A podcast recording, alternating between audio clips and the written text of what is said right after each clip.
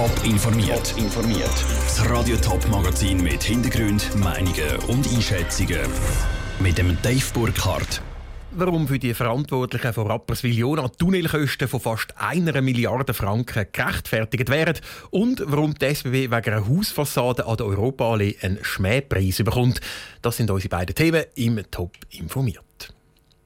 Es könnte das teuerste Bauprojekt in der Geschichte vom Kanton St. Gallen werden. Der Tunnel, der Rapperswil-Jona soll von 90 Prozent vom oberirdischen Verkehr befreien. Kosten soll der Tunnel dann gut 930 Millionen Franken, also fast 1 Milliarde. Warum der riesige Betrag aus Sicht der Verantwortlichen gut investiert wäre, im Beitrag von Sandro Peter. Die Variante mit dem Namen Tunnel Mitte soll in der Stadt Rapperswil-Jona endlich das Verkehrsproblem lösen. Die Tunnelvariante hat sich gegen die Variante Tunnel direkt durchgesetzt. Die Variante Mitte führt unterirdisch ab dem Seedamm bis Hüllistein bei Rüti und hat Anschlüsse im Tüchelweiher und zu Kempraten. Diese Linienführung bringt die gewünschte Entlastung und bietet grosse Chancen für die Stadtentwicklung. So begründet die Verantwortlichen ihren Entscheid.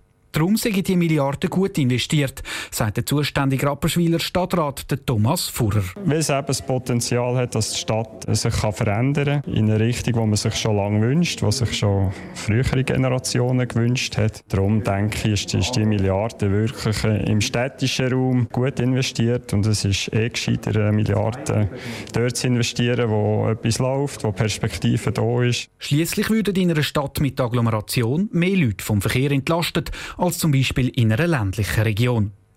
Zahlt werden müssen die knappe Milliarden für den Rapperswiler Tunnel vor allem über das kantonale Strassenbauprogramm. Darum ist für die Rapperswiler und ihren Tunnel Lobbyarbeit auf dem ganzen Kantonsgebiet gefragt. Das weiss auch der Thomas Furrer.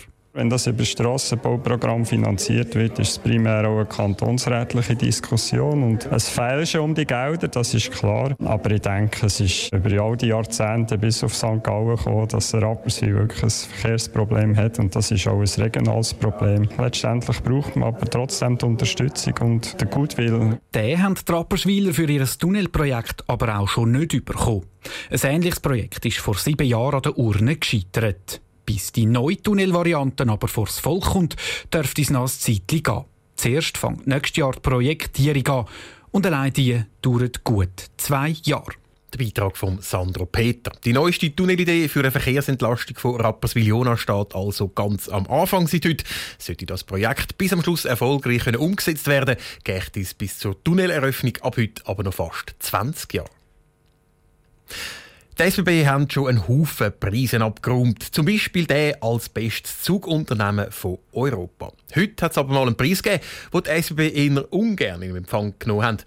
Der sogenannte Teufelsstein. Der Schmähpreis vom Verein Alpeninitiative geht nämlich an die Fassade von der Europaallee in Zürich, ein Gebäude von der SBB. Die Steine für die Fassade haben nämlich eine ganze Weltreise hinter sich. Franziska Boser. Wenn der Jon Polt, Präsident der Alpeninitiative, das neue Gebäude in Europa anlädt, Zürich anschaut, schüttelt er nur den Kopf. Es ist die Geschichte der Fassadensteine, die ihn sprachlos macht. Die Fassade wird gemacht mit Steinen, die zwar aus Deutschland stammen, aber von Deutschland verschifft werden nach China, in China zu Fassadenelementen verarbeitet China dann wieder verschifft nach Rotterdam, von Rotterdam mit dem Schiff nach Basel und von Basel mit dem Lastwagen nach Zürich transportiert werden. Insgesamt haben die Steine über 43'000 Kilometer hinter sich, bis sie in Europa ankommen.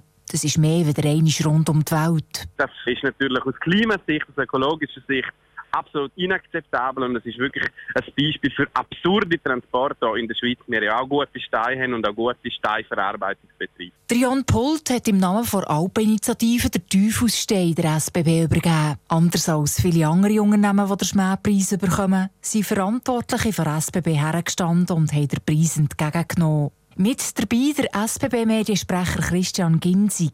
Es ist auch nicht in unserem Interesse, dass natürlich rund um die Welt irgendwelche Waren von der SBB zum günstigsten Preis theoretisch beschafft werden. Das ist ein Teil aber vom Beschaffungsrecht. Die Regeln vom Beschaffungsrecht legt nicht die SBB, sondern die Politik fest. Im Moment steht unter anderem drin, dass das wirtschaftlich günstigste, vorteilhafteste Angebot der Zuschlag soll bekommen. Die Fassadenbauer sind sehr professionell, sagt Christian Ginzig.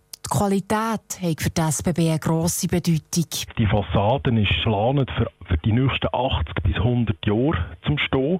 Und dementsprechend fällt das im Gesamtkontext der CO2-Bilanz nicht so stark ins Gewicht, wie man das könnte vermuten. Die SBB will bei weiteren Projekten genauer auf Transportwege schauen. Das Versprechen, dass sich so eine Weltreise von Baumaterial nie mehr wiederholt, das Versprechen wird man bei der SBB allerdings nicht geben.